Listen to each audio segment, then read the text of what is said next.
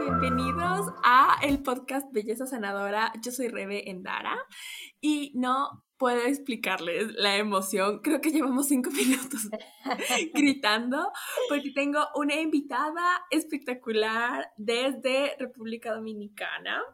Entonces la voy a presentar para que todos la conozcan y después iremos con las preguntas.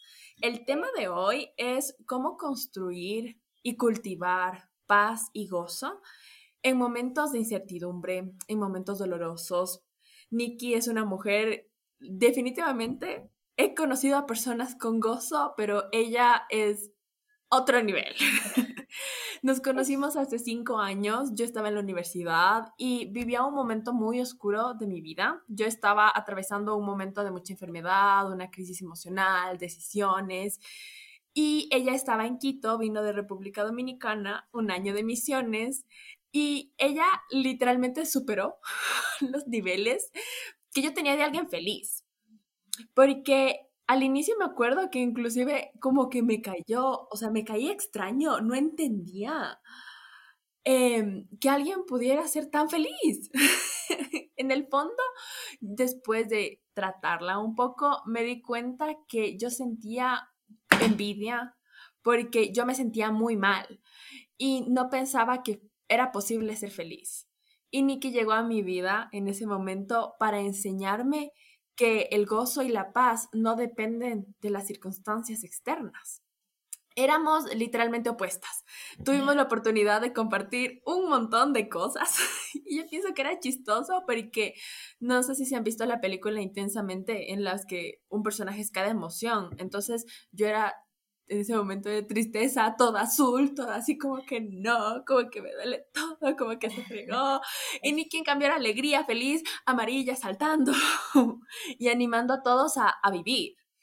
Entonces, para mí es, aprendí que la envidia no era mala, sino fue el abrirme a que si tú sientes eso por otra persona es porque te está enseñando que es capaz que es posible. Tenemos una edad muy parecida, circunstancias muy parecidas y ella llegó a enseñarme a que se podía ser feliz. Entonces, no sé, esa envidia se convirtió en una amistad hermosa y vivimos campamentos, tormentas de la vida, servicios, retiros, viajes, maquetas, procesos de discernimiento. Y yo no entendía a las personas que exteriorizaban su gozo. Siento que tal vez es un tema también cultural, que las personas de la sierra somos un poco más cerradas en ese tema. No se puede, no creo que se pueda generalizar, pero en mi caso sí es así. Entonces, a conocer a Nikki a mí me enseñó grandes lecciones porque al inicio yo como que juzgaba mucho, tipo, a esa persona está feliz porque nada le pasa en su vida, o sea, todo está bien. Pero para mí fue darme cuenta que ella, igual que todo el mundo, atravesaba y atraviesa circunstancias fuertes, tormentas, dolorosas, pero ella tenía la gracia y tiene la gracia, porque yo siempre la sigo en Instagram y es increíble ver la luz que comparte. Entonces, después ya les vamos a decir dónde la pueden seguir. Pero ella siempre manejaba y resolvía eso de una forma singular. O sea, había circunstancias así, pero ella no se perdía la belleza de vivir ni un día. Por eso le he invitado hoy para que la conozcan a primera mano a esta maravillosa mujer que a mí me salvó la vida, literalmente. Y estoy segura que, sobre todo en estos momentos, tiene herramientas muy hermosas para ayudarnos a todos a sobrellevar circunstancias. Feliz, yo feliz. Bienvenida, Nikki. Gracias, gracias, hola a todos. Yo mega, ultra feliz de, de estar aquí, de escucharte, Rebe, o sea, cuánto me honran tus palabras y escuchar incluso cosas que no sabía de que al principio sentías así, era como que, oh, wow. ah, yo nunca te lo dije, yo pensé que se te... Yo no sabía y yo como que, oh, o sea, al principio medio caía mal. pero, pero, o sea, qué bueno y, y, y qué bonito que, que yo pueda reflejar eso, o sea, de hecho al final es lo que yo quisiera con mi vida y me alegra muchísimo el saber que al menos en una persona lo estoy logrando, o sea, que gracias Señor. y nada, o sea, yo sumamente feliz de estar aquí contigo, de compartir con todos quienes escuchen esto. Y ojalá que les sirva, aunque sea de entretenimiento, pero, pero de verdad que sí, que les sirva bastante lo que sea que vayamos a compartir el día de hoy. Y nada, gracias por tenerme. Definitivamente. Bueno, ahora lo que todos sabemos de ti es desde mi perspectiva, pero quisiera pedirte antes de ir a las preguntas de herramientas y cosas técnicas que aplicas en tu vida, quisiera saber cómo, quién es Nikki, cómo te defines para ti, cómo te ves. Bueno, yo creo que es la pregunta más difícil que le pueden hacer a una persona y no importa cuánto uno lo piense, eh, creo que nunca uno va a tener una respuesta sumamente certera al respecto pues al final uno es eh, no solamente lo que uno piensa de sí, sino también lo que uno proyecta en, los demás. Entonces es como una composición, ¿verdad? Interna y externa. Pero, pero bueno, o sea, yo diría que, según yo, yo soy la alegría hecha gente. O por lo menos así quiero serlo. Yo pienso lo mismo. O sea, yo, yo de verdad que sí, sí me gozo mucho la alegría y pienso que una persona es aquello que, que vive, aquello que, que hace para su vida, con lo, que proyecta con su vida y aquello para lo que vive. Y, y básicamente ha sido así, o sea, yo todo lo que hago en mi vida eh, y, como, y como decido vivirla es para vivir en gozo y para brindar gozo. Entonces, sí, yo creo que si tuviera que definirme en dos palabras, me definiría en alegría y en servicio, porque todo lo que hago es para, obviamente, para, para yo estar feliz, estar alegre y también alegrar a otros. O sea, hasta cosas bien sencillas. Sí me gusta mucho alegrar a los demás y, y como servirles y buscar bienestar en general para los demás. No me gusta definirme como por mi ocupación o por mi profesión. Yo soy economista, pero hasta, hasta eso me va a ayudar para, para explicarles un poquito de mí, porque yo inicialmente escogí esta carrera por lo que implica, en teoría, hay muchas cosas prácticas que, que realmente no se dan, pero en teoría, al final la economía es la, la correcta distribución de los, es el estudio de la correcta distribución de los recursos para la gente. Y eso es lo que yo quiero, buscar bienestar en la gente. Al final no trabajo en economía pura, pero mi objetivo toda la vida y con todo lo que hago es precisamente buscar bienestar para los demás. Y eso es lo que a mí me da felicidad. Entonces mucha gente a veces piensa como que, ah, esta tipa súper altruista, que se entrega y no, no, piensa en sí. Claro que pienso en mí, o sea, el servirle a otros es lo que a mí me da gozo y alegría. Y, y sí, o sea, sí, sí estoy pensando en mí, no lo hago solo por los demás, sino porque a mí me llena servirle a los demás. Entonces, si creen que eso es egoísmo, pues soy egoísta, pero, pero eso me hace feliz. y sí, creo que así me definiría. ¡Wow! Y algo que para ti, ¿cómo definiría una vida plena? Wow, una vida plena. Bueno, siento que una vida plena eh, para muchas personas, para las personas, cada quien puede tener matices y forma distinta, pero para mí sería una vida en, en mucha paz, una vida en completa paz, que en, en medio de, de las inconveniencias de la vida, porque la vida siempre va a tener inconveniencias, aún en medio de eso sentir paz, ahí ya tú te puedes dar cuenta si esa persona está viviendo a plenitud.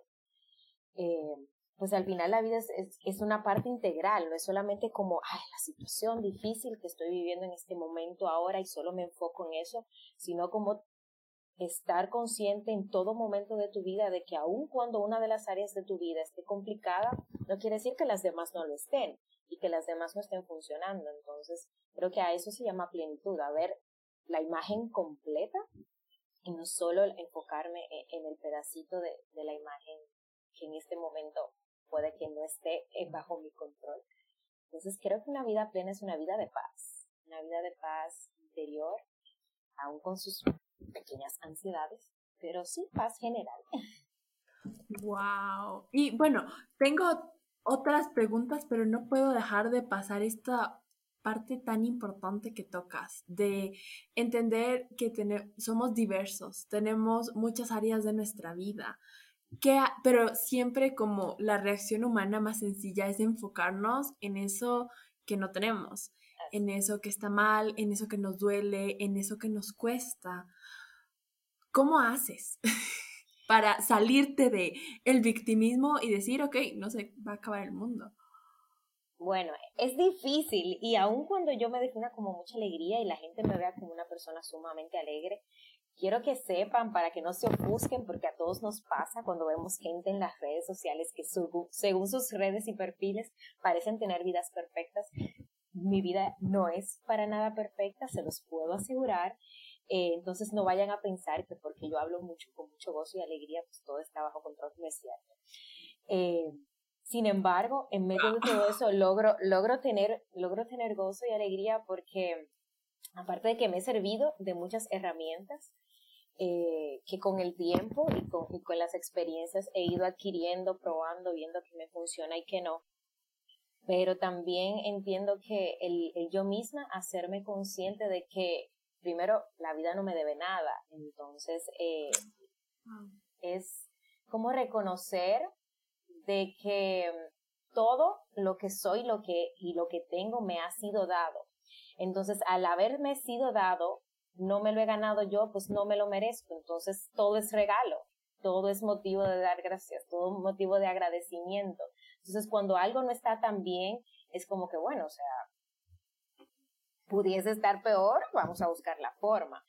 Eh, y, y, en esos momentos, pues, servirme de, de muchas cosas. Eh, desde hace un tiempo he estado tomando terapias eh, con un psicólogo, terapias psicológicas, y creo que esa ha sido una de las herramientas que más me ha ayudado, sobre todo en momentos en donde me encuentro en mayor crisis.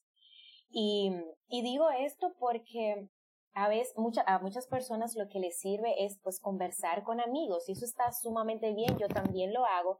Sin embargo, a pesar de que yo en general soy un libro abierto, como que con cosas muy íntimas que, que me clavan muy adentro, no suelo ser tan abierta. Entonces sí me, suel, me, me, me cuesta compartirlo. En cambio, con una persona que yo sé que no va a tener algún, juicio alguno eh, en cuanto a mi situación y que va a estar totalmente fuera, o sea, no va a tener ningún sesgo al momento de, escucharme, pues entonces eso me da cierta paz y tranquilidad y pues me, me he servido de, esa herramienta de compartir mucho con, con mi terapeuta en las situaciones difíciles. Entonces, me ha ayudado también a ser objetiva, porque uno cuando está metido en el vaso puede creer que se está ahogando, pero pues tú solamente tienes la perspectiva desde tu punto de vista de la situación. En cambio, cuando alguien lo ve desde afuera, dicen, oye, si sabes que ahora mismo tú estás sentada en el vaso, si te paras, no te vas a ahogar. Pero solamente alguien que esté fuera te lo puede decir. Desde dentro tú no lo vas a poder ver aun cuando quisieras. Entonces creo que compartir eh, en esos momentos de crisis es lo que más me ayuda. Y, y bueno, si hay otras cosas que, que, no sé si pueda compartir ahora, Ay, de, también me han ayudado. Dale, dale, sí, sí, todo. Ah, buenísimo, buenísimo. Eh, también a mí me ha funcionado mucho y quiero aclarar desde, desde el principio para que la gente no, no vaya a pensar como que cómo ella hace todo esto y cómo, en qué momento quieran empezar a hacerlo todo y después ofuscarse. No, señores, yo, aparte de que no hago todo esto al mismo tiempo, también lo he ido aprendiendo con, con, con el paso del tiempo y he ido probando qué me, qué me funciona y qué no me funciona. Pero bueno, o sea, también me funciona mucho el hacer cosas que a mí me gustan y que a mí me dan, me dan placer en los momentos en los que me siento un poco decaída. O sea, eh, una amiga una vez, y todo empezó porque ella lo propuso, me dijo, ella se sentía mal, se sentía triste y me dijo como que, oye, cómprate flores y vamos a armar bouquets de flores. Y, y yo como que, ok, yo con tal de, querer alegrarla a ella, pues obvio, vamos, y voy y compro las flores, de todo tipo de flores y, y, follaje y la cosa, y llevo pequeños envases y voy a su casa y llego con todas mis flores y, y, la cosa. Y ella que se sentía tan, tan mal en ese momento, pues me compartió y ahí como que nos fuimos en empatía y mientras íbamos armando nuestros propios buquets, nos desahogamos e igual lo sentimos como una terapia, o sea, el, el ver los buquets, cada buquet era diferente, cada uno como que representaba una emoción distinta que, que estábamos viviendo en ese momento y fue hermoso, entonces fue como sacar belleza a partir de algo que quizá uno no lo ve tan bello, sacar belleza de un caos. Entonces ahora mismo nosotros llegamos con nuestro caos de emoción y nuestra cosa y sacamos hermosísimos buquets, hermosísimos arreglos y adornamos todas nuestras habitaciones, bueno, la habitación de ella y la mía, de todas esas flores. Y nos, nos alegró bastante, o sea, no fue como que solamente sentí paz en ese momento, sino durante el resto del día y la semana mi habitación me reflejaba alegría y me reflejaba paz. Y, y sí, o sea, hacer algo que te guste ayuda mucho, hacer algo que, que, disfrutes y el compartir con amigos también a las personas que son sociales, pues le puede ayudar bastante.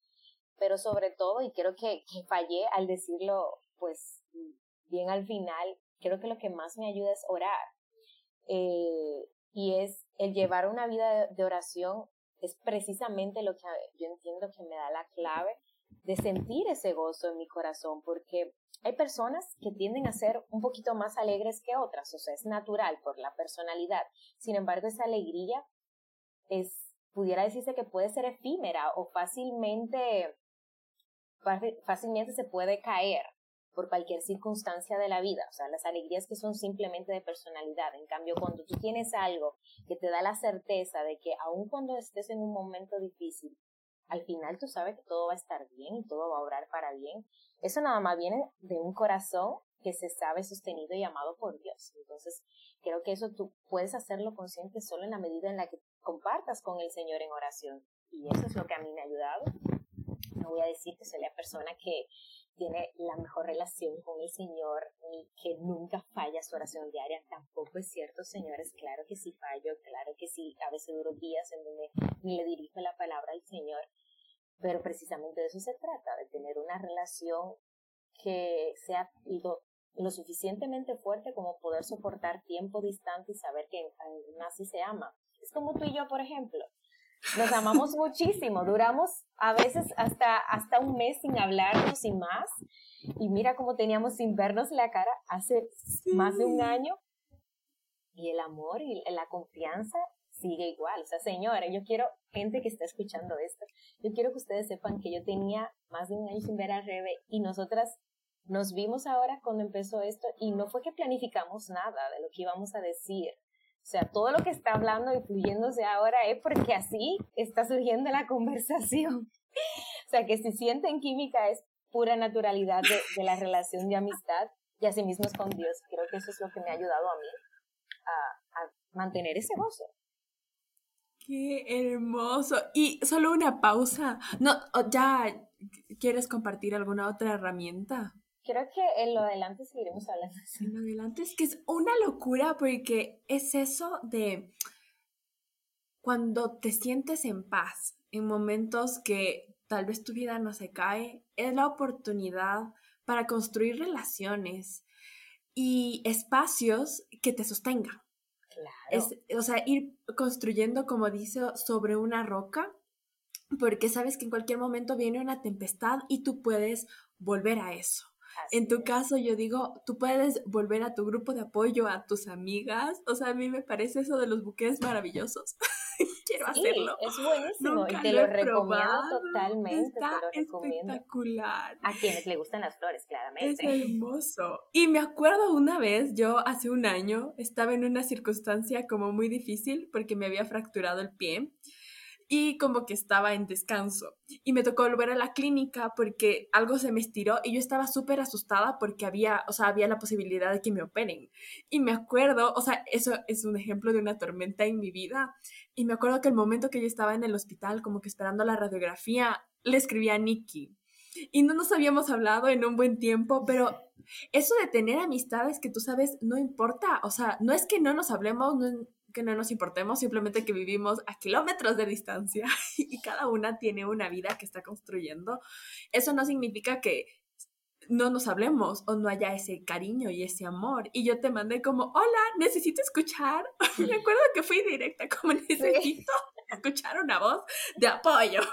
Porque dije hasta contarle que me fracturé, o sea, no llego al hospital. Entonces fue como simplemente también tener esas relaciones de confianza en las que cuando estás mal poder pedir lo que necesitas. Primero, reconocer lo que necesitas y algo que a mí me encanta muchísimo de ti, que yo me esfuerzo mucho por romper el estigma que a veces puede haber respecto a ir a una terapia. O sea, el pensar que tú tienes que tocar fondo y estar como súper mal para tener que hacerlo, para mí, o sea, ya en este momento de mi vida se ha vuelto un no negociable, un no negociable de, ok, no voy a esperar a entrar en crisis y tener ataques de ansiedad e intentarme suicidar, o sea, no, yo creo mucho que la salud mental es, es higiene, y tal vez no tengas que tener procesos de terapia continuos toda tu vida, pero sí hay momentos específicos que es una herramienta que no te la puede dar nadie. O sea, puede venir todos tus amigos,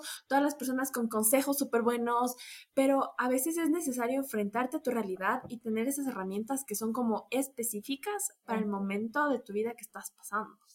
Claro, porque un amigo, por más que te ame, no es un psicólogo y puede tener toda la buena intención y el deseo en el corazón de salvarte, pero no, no, puede, no necesariamente tiene las herramientas para hacerlo. Entonces, hay que reconocer que los profesionales de cada área de su vida están precisamente para resolver las situaciones de cada área de esa vida. O sea, que sírvanse de eso.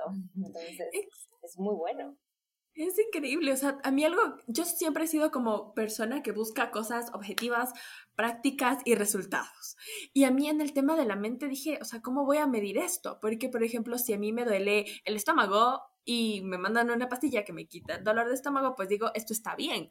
¿Cómo mido lo de la mente objetivamente y digo, de verdad, esto está funcionando?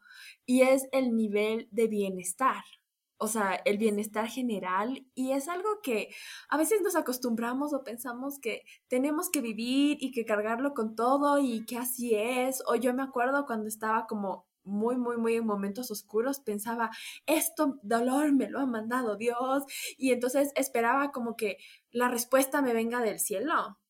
Pero no, o sea, Dios te pone las herramientas y si esa herramienta es una terapia, si esa herramienta, o sea, puede ser cualquier tipo de terapia, porque creo que sí hay la que tú vas con un psicólogo, pero también hay muchas formas de experimentarlo, cada uno tiene distintas, pero digo como, es esa historia que decía que había un señor que oraba y decía como Dios, sálvame, creo que estaba en una tormenta, alguna una cosa tormenta, En un barco. En un barco y, el, y como que decía Dios, sálvame. Y Dios le mandó, o sea, él esperaba como que Dios baje, o sea, no sé, algo así apocalíptico, pero llegó una persona y le dijo, hola, te llevo a tierra. Y él como que no, estoy esperando que Dios me salve. Y otra persona llegó y él como, no. y otra persona llegó a ofrecerle ayuda. Y después ya se muere y llega y le dice como, Dios, ¿por qué no me salvaste? Y el tipo o sea, yo te mando las herramientas, pero tú tienes que abrir tus ojos y ponerte en acción. Porque la idea de que las cosas nos van a caer del cielo, por lo menos desde mi perspectiva y experiencia, tú tienes que dar un paso. Tal vez uno chiquitito, o sea, tal vez solo decir que sí, tal vez solo abrir la boca para pedir ayuda. Y después Dios da los 10 mil restantes. Él hace la mayor parte, uno simplemente tiene que pues poner de la pequeña parte que te corresponde, pero tienes que hacerla, o sea, es como le contaba hace, hace una semana, el, sábado pasado, justo estaba dando una charla con a unos jóvenes y el, la charla era acerca de la salvación o algo así, y como que yo quería hacerle la pequeña analogía de que ciertamente ya Jesús ganó la salvación para nosotros, pero aun cuando es nuestra y tiene nuestro nombre, hay algo que nos corresponde hacer para reclamarla. Entonces la gente decía, pero se supone que si ya lo ganó para uno, ya es de uno, no, no tiene por qué hacer nada. Y yo dije, mi, fíjate este ejemplo, cuando uno gana un giveaway o cuando tú ganas la lotería, ya ese premio es tuyo, tiene tu nombre, Rebeca Endara, es tuyo. Ahora bien, ¿cómo tú lo tienes? ¿Cómo lo obtienes? ¿Cómo, cómo está en tus manos? Tienes que ir a buscarlo. Tienes que ir a la lotería, al lugar de, de, la loto, y que te tomen tu foto ahí súper pariguaya con tu, con, tu, con tu gran tarjeta. Y, y en el caso del giveaway, tienes que ir al lugar en donde tienen guardado el premio porque generalmente no te lo envían. Entonces, o sea, tienes que hacer algo. Y precisamente eso se llama, o sea, el Señor siempre nos va a ayudar y siempre va a querer sacarnos de nuestras crisis, pero Él respeta nuestra voluntad. Entonces, tanto cuanto tú mismo te dejes ayudar por Él y por los demás y des ese paso de apertura, pues entonces ahí es que vas a poder recibir esa ayuda, ahí es que vas a poder recibir esa salvación, ese sacarte del hoyo tienes que poner de tu parte. Y creo que eso también es parte de lo que a mí me ha costado aprender porque antes yo no, no estaba consciente de esto. Antes yo me, me, victimizaba mucho. Yo decía como que el mundo es cruel conmigo y yo siempre que soy buena con todo el mundo, yo siempre que trato de hacer las cosas bien y bururum parará. Y yo bien humilde, ¿verdad? Pero yo siempre como que veía que por más bien que yo intentaba hacer, siempre me terminaba como que el mundo respondiéndome no, no en todo en la vida, pero sí me tiraba chinazos feos, o sea, sí me tiraba cosas malas. Y yo decía, pues no es justo, no me lo merezco, no me lo merezco, pero no es así. O sea, esa es la vida. Y aún en medio de, de estas situaciones difíciles, pues también hay, hay, hay ayuda de Dios, hay bendición del Señor. Y creo que precisamente ahí es en donde más grandes están las, las bendiciones. Cuando suceden este tipo de situaciones que el Señor permite, pero no necesariamente sea Él quien te pone ahí, pero Él las permite, porque en ese hoyo en el que tú te metes es en donde Él va a mostrar mucho más grande su misericordia, es donde tú vas a ver mucho mayores las bendiciones, donde vas a ver las bendiciones de las relaciones de amistades más grandes y fuertes, y ahí es que te vas a dar cuenta como, concho, mira, realmente yo no sabía que este amigo era tan bueno, o mira, fíjate, no sabía que yo tenía este don de, de, resiliencia, no sabía que yo podía hacer estas cosas o que podía contar con este tipo de personas o que soy buena para este nuevo negocio, por ejemplo. O sea, ese tipo de cosas es que uno la descubre en esos momentos, entonces son, son, e, es necesario que en la vida pasemos por ese tipo de, de situaciones duras para apreciar y que se note más nuestra alegría y se note más nuestro gozo. El gozo cuando todo está bien no tiene, no tiene mucho chiste, porque obviamente todo está bien. O sea, eh, con razón estás así. Ahora bien, el gozo cuando las cosas no, no, no van tan bien en la vida, ahí sí tiene mérito. Ahí sí cuesta. Y ahí sí, sí, sí vale la pena el decir, mira, soy una persona que, que verdaderamente vive en gozo, porque aun cuando las circunstancias y nada me está dando ese gozo externo, viene un gozo interno de lo que ya yo he construido. Entonces, eh, creo que con todas esto de las herramientas, eh, ha sido así mismo, ha sido también un proceso de construcción, o sea, ahora yo me puedo servir de todo, de todas estas herramientas y unas cuantas más que no he compartido, y es porque con el tiempo he venido construyendo eso. Con el tiempo eh, me he tomado la, la, dedicación y el amor por mí misma y el interés por, por mí misma como para tomar el paso y servirme de estas herramientas, porque a veces tenemos las herramientas y las conocemos, pero nos queremos cuidar tan poco que nosotros mismos decimos, pues no vale la pena intentarlo, porque no. Pero al final creo que eso se refleja en qué tanto te quieres cuidar, qué tanto te quieres amar, qué tanto te, te valoras. O sea, es como la misma alimentación, por ejemplo el, todo el mundo sabe lo que hace daño y lo que no hace daño. O sea, todo el mundo sabe que la Coca-Cola es mala para el, para el cuerpo. Tú lo sabes. Yes. Aún, cuando te la tomas. Tú lo sabes que te estás envenenando, que te estás haciendo daño. En cambio, si verdaderamente sabes por qué dejas, por qué no dejas de tomarla, que tanto te quieres. O sea, estás tan consciente de que eso es no quererte bien. Porque no, no necesariamente no quererte, es no quererte bien. Entonces ahí va como un punto bien clave, es aprender a amar bien, a querer bien. Quiérete bien y utiliza esas herramientas. Y mm, otra herramienta que quería compartir hace rato y ya se me iba a olvidar es que a mí, que a mí me ha servido mucho para el gozo y para vivir como que esa paz, es la organización. Y mucha gente lo da por sentado. Sin embargo, la organización que tengas en tus espacios se va a reflejar en tu vida, se va a reflejar en tu mente, en tus emociones y en la forma en la que, enfrentas tus sentimientos. Entonces yo soy una persona sumamente organizada, creo que eso me ha ayudado muchísimo, o sea, mi habitación, cada detalle, no sé si se puede ver, pero cada detalle está súper organizado, siempre está así, miren aquí mi, mi librero allá, o sea, todo está como que en un lugar y así mismo intento, obviamente no siempre es fácil, hay veces, hay días, señores, que cuando yo voy a salir en la noche esa cama está vuelta un desastre. Y es normal, está bien. Pero en general, creo que la organización me ha ayudado mucho porque eso te ayuda a ver las cosas claras, a saber qué, qué cosa está en su lugar y qué cosa no. Y entonces, cuando todo lo demás está organizado y justo la que está fuera de lugar es la única que está fuera de lugar, entonces es más fácil identificarlo y por tanto tratarlo. Y yo soy así no solo con mis espacios físicos, sino con, con mi tiempo intento ser así. O sea, yo soy adicta a llevar agenda. O sea, mi agenda, ahora mismo la tengo guardada, pero en mi agenda yo tengo requete hecho todo, cada detalle que voy a hacer en mi día. A, a quien le funciona, pues hágalo. A quien no le funcione, paz, no tiene que hacerlo. Pero a mí me funciona mucho porque yo soy una persona que le gusta hacer muchas cosas eh, en su día. Y, y si yo no llevo una agenda, lo voy a olvidar y, se me van a cruzar y me van a chocar las cosas. Entonces, llevar esa organización de mi tiempo y de mi espacio me ayuda a que mi mente igual se organice. No quiere decir que yo no tenga ansiedad y que a veces no se me crucen los pensamientos y, y las emociones, sí, pero cuando todo lo demás está organizado es más fácil ver lo que está desorganizado. Entonces, creo que eso me ayuda mucho. ¡Wow! ¡Qué herramienta tan linda!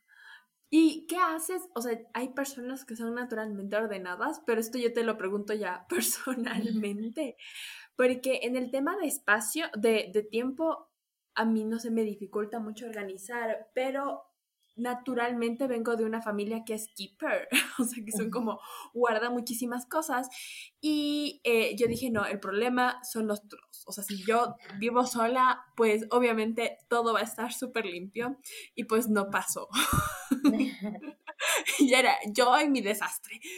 Entonces dije, ok, Rebeca, ten calma, ten calma, porque también creo que o sea, tener este concepto de que el orden te ayuda a tener paz en tu vida, a veces como que uno quiere decir, bueno, voy a ordenar todo y voy a votar todo y todo de un día va a estar perfecto. ¿Qué haces si naturalmente no eres ordenada? ¿Cuáles son los pasos que puedes dar para irlo construyendo, pero en paz? O sea, tampoco que el querer tener paz te causa ansiedad. Claramente, o sea, es todo lo contrario a lo que uno quiere. Pero yo creo que el, que el primer paso sería eh, intentar vivir con menos. O sea, intentar servirte de las menos cosas posibles. Eh, nosotros tenemos la tendencia y, vivimos en un mundo sumamente materialista y capitalista que te mueve a tener más cosas. O sea, por ejemplo, ahora mismo pudiéramos estar teniendo esta conversación sin audífonos, pero tenemos audífonos, o sea, agregamos un artículo más a nuestra a nuestro baúl de cosas por comodidades y, y bueno, por X o Y razones, pero así de, a pequeñas necesidades, vamos agregando cosas en nuestra vida. Entonces es quizás de a poco ir viendo si yo puedo lograr este objetivo con la menor cantidad de cosas, aun cuando me implique quizá un poquito más de esfuerzo, no mucho, pero un poquito más, pues entonces hacerlo, porque voy a tener menos cosas. Y al tener menos cosas materiales, pues entonces voy a tener menos que ordenar. Y cuando no tienes mucho, es mucho más fácil tener todo en su lugar. Entonces, eh, creo que, eso, eso me ayuda mucho, el, no tener muchas cosas. Yo, yo soy una persona que visualmente eh, le gusta que las cosas tengan cierta armonía. Entonces, cuando veo muchas cosas regadas, muchas cosas como que fuera de lugar, eso me remueve. Entonces, por ejemplo, yo no pudiera tener, jamás en la vida pudiera tener un estante con muchos potes o con muchos, eh, no sé cómo le frascos los frascos de la cara y Yo no pudiera tener un estante con eso.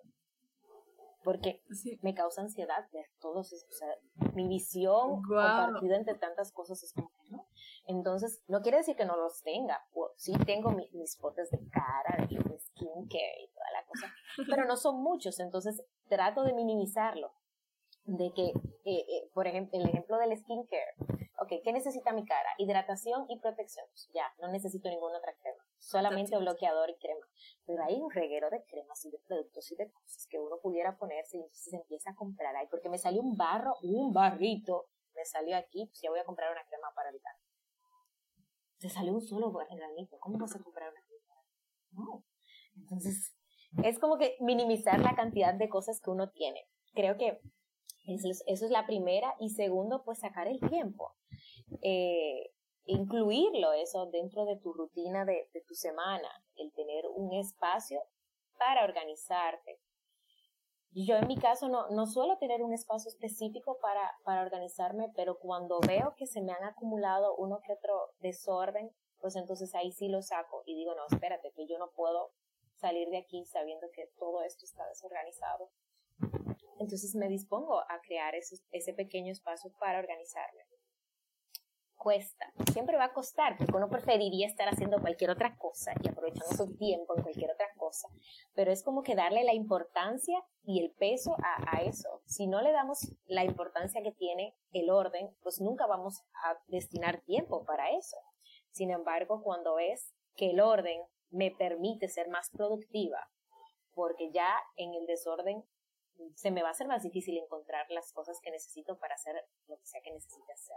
Entonces, cuando ves que el orden te lleva a ser más eficiente, a ser más productivo, pues entonces le das esa importancia al orden y sacas el tiempo. Creo que más o menos eso pudiera decir acerca de, eso. Definitivamente es una virtud en la que yo trabajo y siento que escuchar a gente así es como, ok, es posible. y escucharte me recuerda muchísimo al libro de Marie Kondo, eh, Spark Joy, eh, la mm. magia del orden. No sé si ah, te lo has leído. Sé cuál es, pero no, no lo he leído. Parece que sí. o sea, porque dice tal cual. ¿Ah, y yo me acuerdo, o sea, no terminé de hacer, porque justamente, o sea, dicen como que estoy haciendo maricondo, porque ella tenía un método de orden. Porque yo en serio, o sea, vivir en el caos para mí ah, ya no quiero seguirlo haciendo. Pero ella dice que, o sea, hay veces que tú quieres sacar cosas en tu vida, entonces tu criterio es, ¿lo uso o no lo uso? Pero ella dice que también hay un criterio de, esto me da alegría, o sea, por eso se llama Spark Joy, o sea, si esta cosa tal vez la use, pero la verdad es como horrible, o sea, no me gusta para nada y no trae gozo a mi vida, pues es mejor vivir con dos pantalones a vivir con tres y que uno no te guste y que te lo pongas ya porque ya, porque también ella habla mucho de sacar cosas, tiene todo un método en el que te dice, ok, primero toda la ropa la pones en un, como en una, en el centro de tu sala y todo lo que no te da gozo se va, o sea, se va ya para lo que, de las clasificaciones que sea. Entonces, después de hacer como su método, tiene inclusive una serie en Netflix, como que va a casas y hace que sea todo como un detox de cosas. Pero algo que te dice es que cuando tú sacas cosas, a eso quería ir, tienes espacio para que entren más cosas. Así Porque si tú quieres cultivar nuevas cosas en tu vida, nuevos hábitos, pero ya estás llenísimo y colmado en tu espacio físico, en tu espacio mental, en tu agenda, ¿cómo van a entrar cosas buenas? O sea, cosas nuevas. Y si tú ya no quieres lo mismo, pues obviamente vas a tener que deshacerte de lo que estás cargando. Me encanta. Sí, es, así es. Y sí, yo creo que, que eso de, del orden y y quizá también una última herramienta que, que a mucha gente le pueda costar, y sobre todo gente bien extrovertida o, bien social, como a mí. Es una, una herramienta que aprendí a usarla y, te vas a reír de esto. Eh, aprendí a usarla ya en Quito, precisamente en el retiro de silencio, en el que desaparecí y todo el mundo buscándome. Cuando, ay, no. Después yo cuento eso, pero. pero ahí me tocó aprender y, y lo gocé, aunque me costó, pero lo gocé. Porque yo soy una persona sumamente extrovertida, le gusta mucho la, la, la alegría, la bulla, el baile. Y, hay como, yo soy como un ruido. O como una fiesta. exacto, soy una fiesta andante. Entonces, la gente no entendería de que uno disfruta del silencio y de que el silencio también me ayuda. Entonces, por ejemplo, en mi trabajo, eh, mi, mi, ambiente de trabajo, o sea, las personas con quienes trabajo son muy ruidosas, muy ruidosas. Entonces, a mí me encanta el ruido, pero en su espacio, no en trabajo. En trabajo se supone que no debe de haber ruido.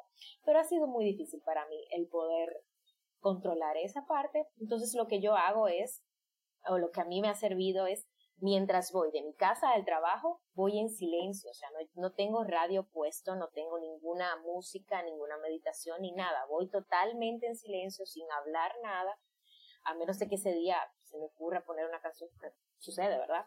pero muy raro, casi siempre voy en silencio y ese es como mi momento de paz, de tratar de mentalizarme de que voy al ruido no me gusta, pero el silencio ayuda, o sea, eso, eso me da paz, eso como que me, me prepara para lo que viene. Y, pienso que, que es, eso es clave. Tenemos que tener silencio en algún momento de nuestro día, en algún momento de nuestra semana, porque la misma sociedad y la misma vida que estamos llevando nos está llevando a un ritmo muy acelerado y nos está llevando a un ritmo en donde no nos detenemos a, darnos cuenta de, de qué estamos pensando. Y la sociedad y las situaciones y las experiencias que vivimos van forjando nuestro subconsciente y no nos damos cuenta hasta si no mucho tiempo después. Entonces, el tú meditar, el tú tener ese silencio, el tú darte cuenta qué está maquinando mi mente es lo que te permite ver qué direcciones va tomando tus ideas y tus pensamientos a partir de lo que estás viviendo en ese momento. Y no tienes que esperar a vivir una, crisis o no tienes que esperar a, vivir un momento difícil para darte cuenta de que tu mente estuvo cambiando y de que todo este tiempo hubo, hubo situaciones que estuvieron permeando tu forma de pensar. Entonces, por eso creo que, que el silencio es sumamente importante como para volverte en sí y para conocerte sobre todo y, y ver cómo, cómo tú misma estás enfrentando las cosas. Yo, ciertamente, en ese, en ese tiempo de silencio, de preparación, me fui dando cuenta de que quizá no estaba siendo muy, muy tolerante con mis compañeros. O sea, eh, a mí me cuesta el hacer las cosas del modo de otra, de otra persona. Me gusta hacerlas a mi modo. Entonces, para mí ellos eran lo que estaba mal al final me di cuenta de que, o sea, no necesariamente ellos son los que están mal, sino que podemos convivir de, de, ambas partes. Solo que yo tengo que ser un poquito más tolerante. Ellos también le han bajado un poco al ruido, pero, pero igual, igual yo, yo me he preparado. Entonces hice lo que me correspondía a mí para mi paz y no definí mi paz por el contexto en el que estaba. O sea, yo utilicé mis herramientas y no, no simplemente me, me, creé la víctima de porque ellos hacen ruido y ya jamás voy a tener paz en mi trabajo porque ellos hacen ruido, no.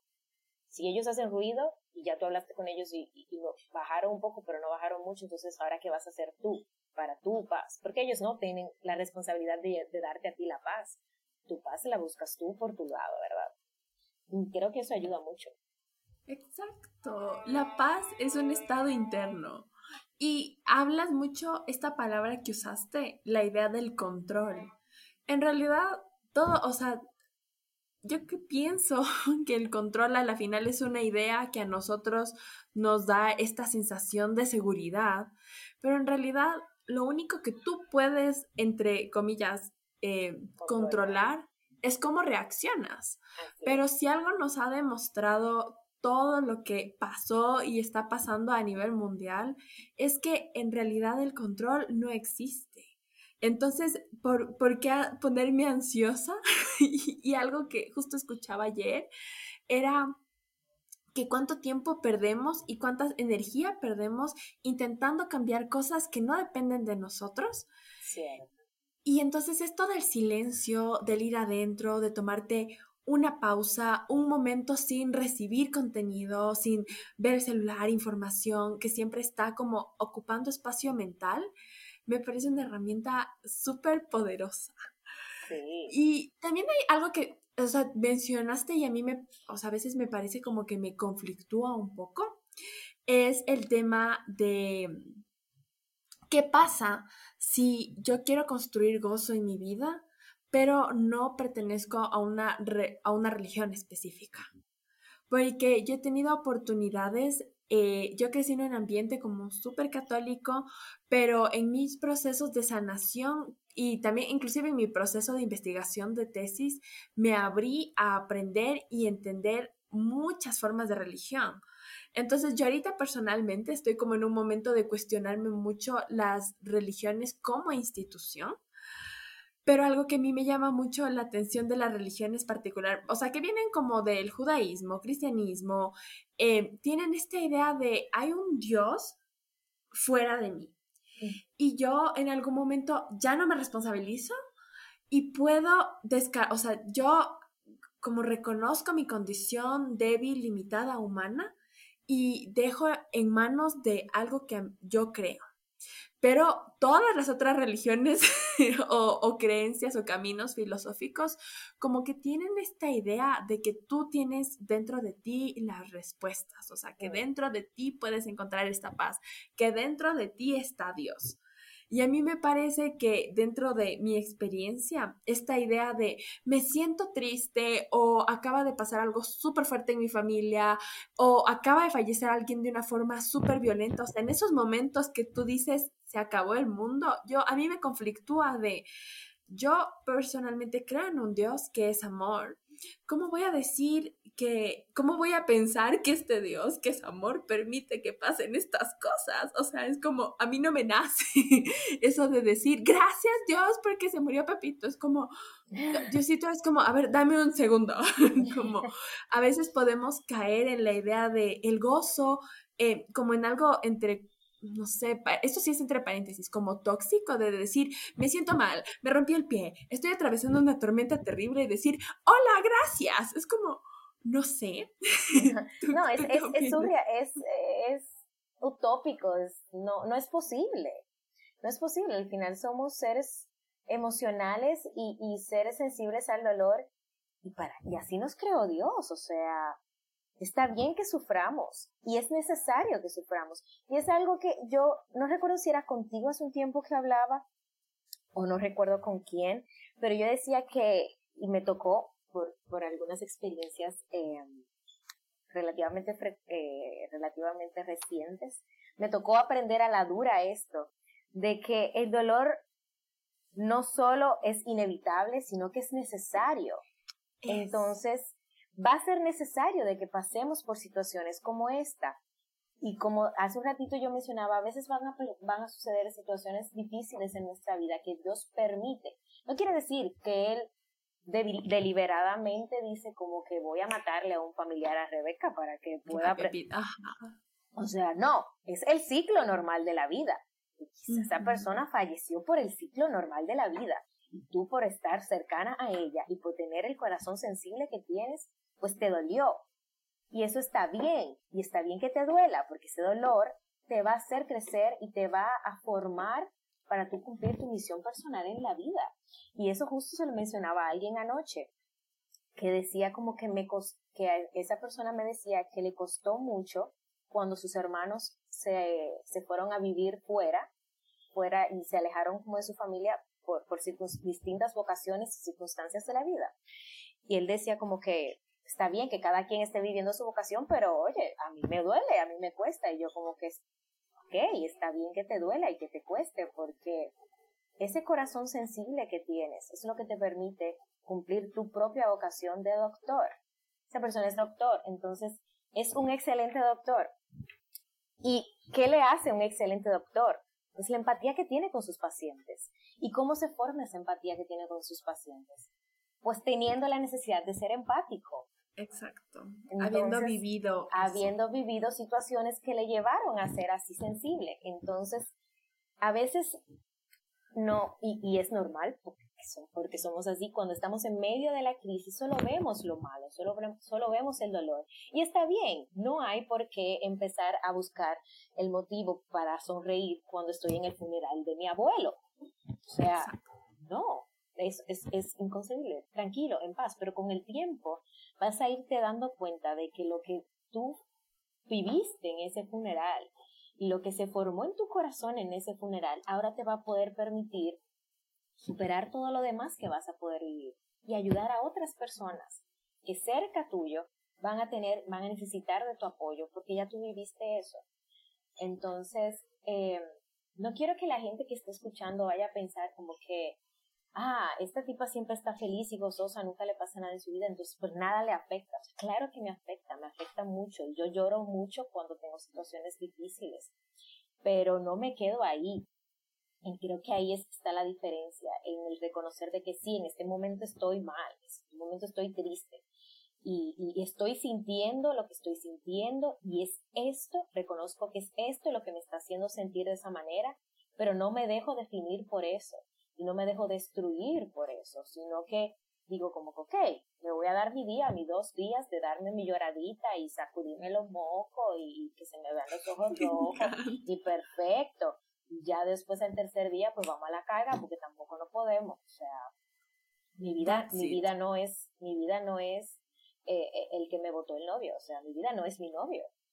Mi vida es mi familia, mi trabajo, mis amigos, lo que me gusta hacer, mi, salud, entonces, ciertamente me siento mal porque me votó el novio, pero todo lo demás, todo lo demás está ahí, necesita de mí. Entonces, arriba.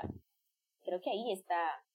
Y no pusiste todos tus huevos, como dicen, en una canasta. En una misma canasta. Exacto. O sea, si una cosa de tu vida se cae, las otras que tú has construido te sostienen.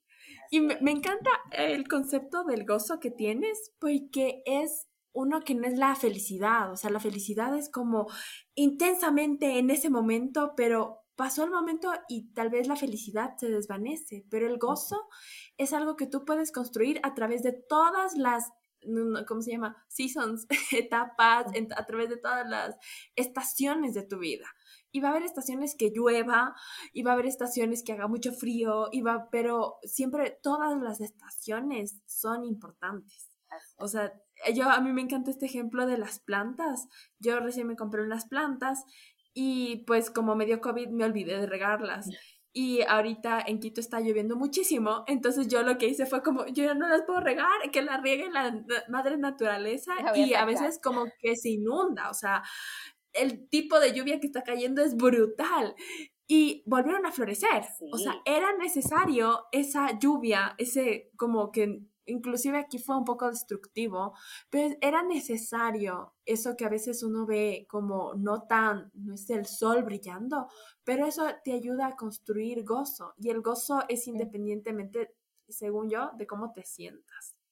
Porque está bien, está bien sentirte mal, está bien sentirte triste, pero eso no te va a, a destruir. Y me encanta cómo tú lo vives. Y te quería preguntar para cerrar, eh, ¿Qué hábitos cultivas tú en tu día a día? ¿Cómo es más o menos un día tuyo? Porque me parece que de estas pequeñas cosas que tú haces en tu día a día son las que te permiten construir cosas grandes y estar lista para todo lo que viene en la vida. Eh, claro. Bueno, mis días son bien activos generalmente. O sea, yo hago muchas cosas y precisamente por el hecho de hacer muchas cosas, siempre llevo agenda y creo que hasta les quiero enseñar para que la gente cree que yo exagero.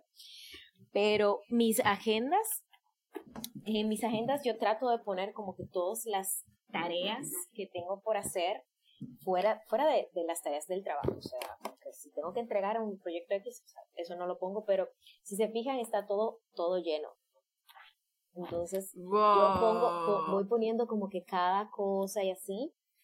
Y, y sí, eso me ayuda mucho. El, a principio de mi semana, y a principio de mi día, pues revisar qué tareas tengo por hacer y eso me ayuda bastante eh, a saber con, con orden y, no volverme loco, porque a veces llega un momento en el día en donde uno se siente como una ansiedad que no sabe qué es lo que pasa y esa ansiedad es como que de, de que sé que tengo que estar haciendo algo que no estoy haciendo y cómo tú te das cuenta de si debes estar haciendo algo que no estás haciendo, pues teniendo una lista de las cosas que tienes que hacer.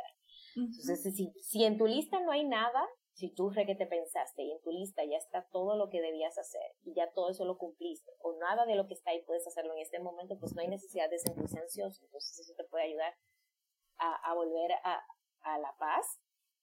También me ayuda mucho, quizá, no sé, para algunos no, no sea de, tan, de tanta ayuda, pero para mí sí, al mediodía generalmente yo voy a comer eh, al Santísimo, bueno, no como en el Santísimo, pero sí como el, o sea, voy a una capilla, voy a una capilla que está cerca de mi trabajo, entonces como fuera y luego entro a orar un ratito.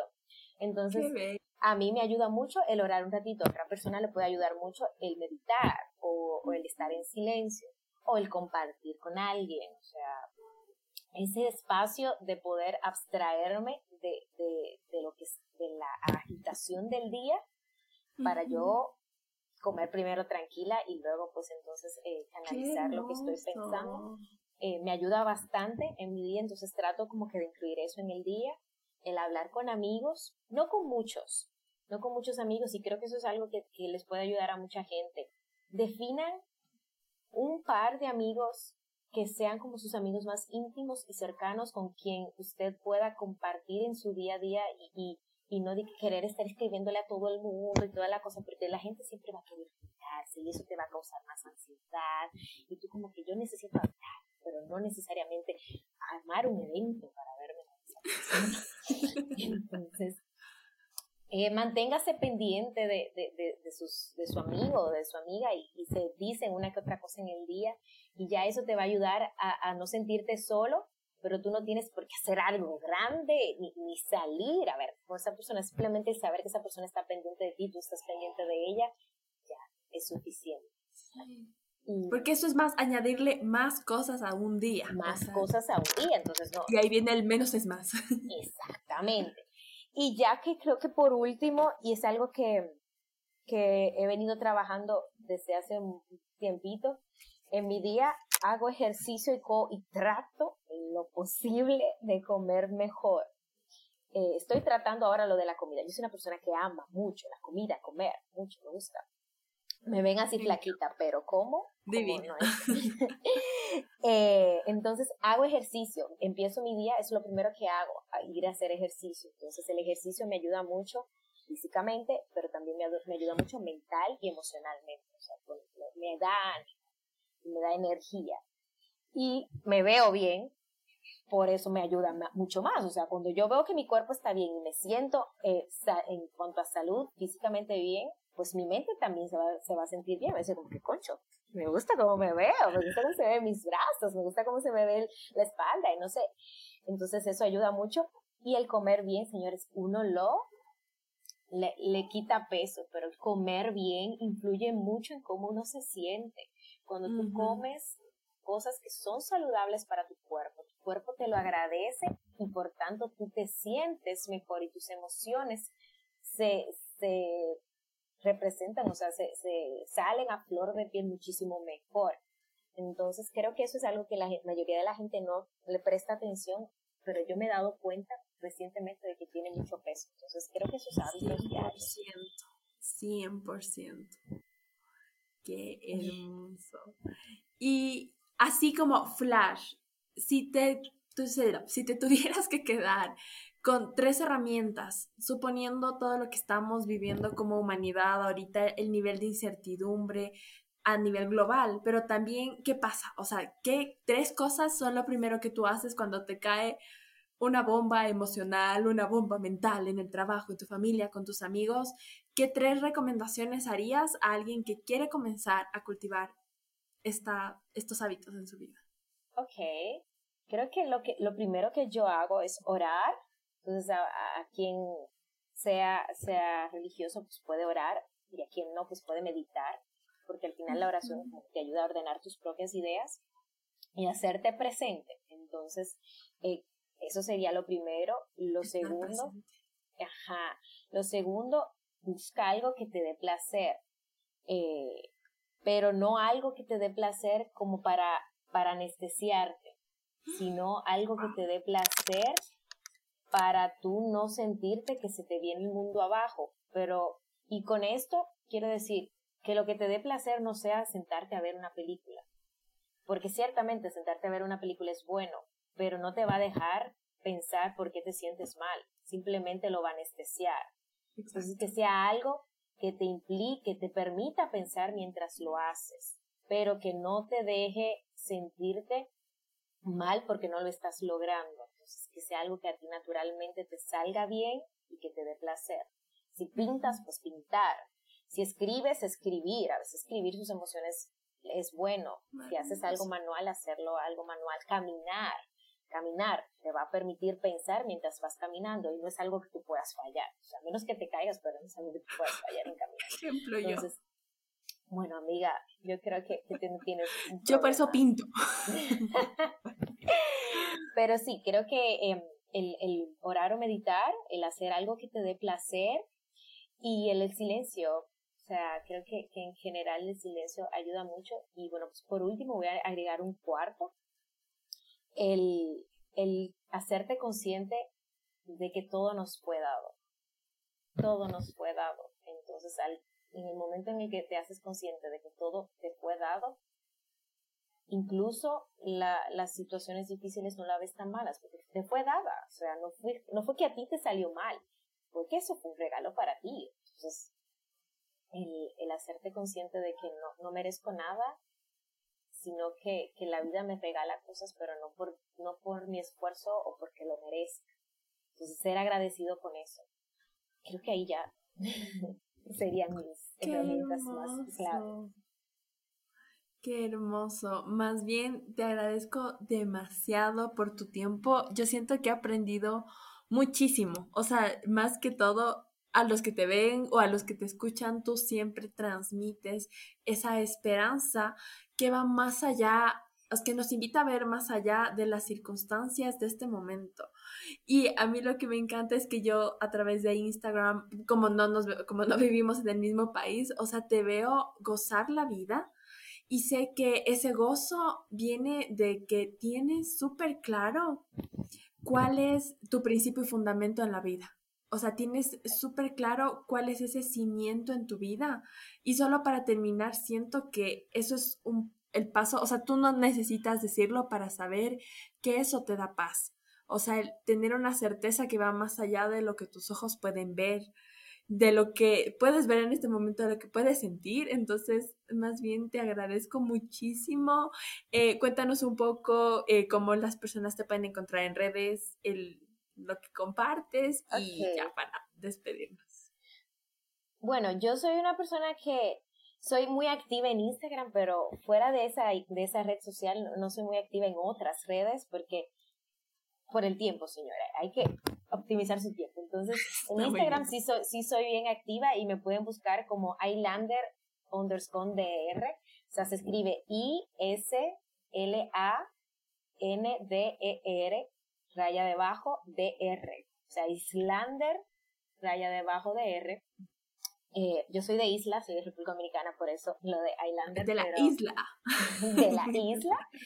y bueno, pues ahí me pueden buscar, me pueden seguir y yo súper feliz con todo lo que comparto. Ojalá que les pueda servir, ojalá que les sea de, de mucha ayuda.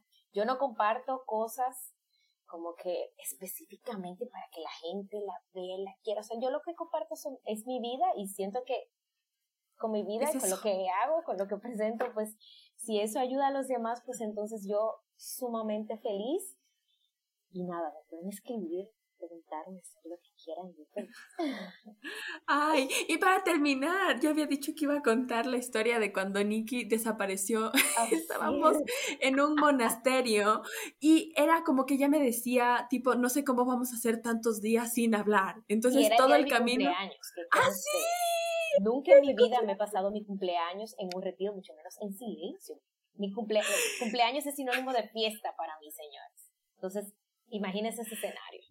Y en Quito le tocó fiesta. Encima nos fuimos en bus y llegamos jalando dedos, pidiendo que nos suba una camioneta. Y que hablamos todo el camino, porque Nicky decía, y ahora no vamos a poder hablar. O sea, como no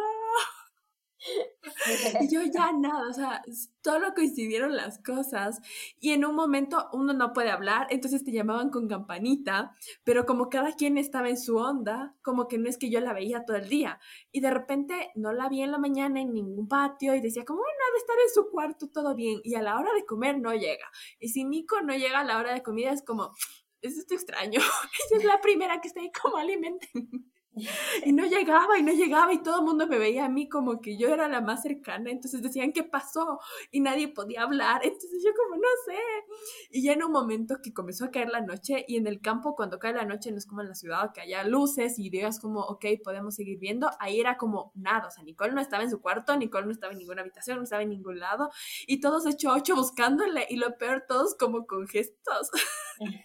y en un momento solo alguien se subió a la montaña, a la montaña, a la montaña y yo que estaba abajo, escuché que gritaban ¡Nicole!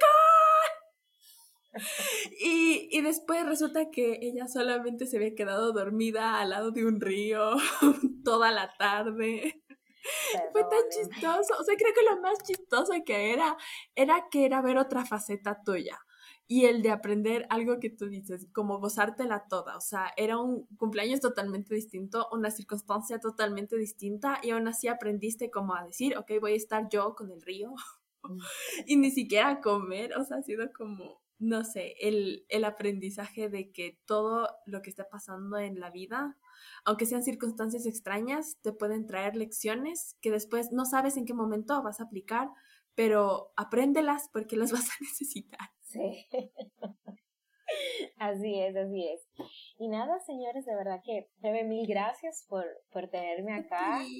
Porque a todos los que llegaron hasta este punto, gracias por escucharlo. Yo suelo hablar mucho, pero de verdad que eh, ojalá que puedan aplicar una que otra de las herramientas que, que, dijimos hoy y si tienen otras herramientas que no son estas y les ayudan, pues pueden compartirlas también. Probablemente también me ayuden a mí, que uno siempre anda buscando qué, qué pudiera hacer.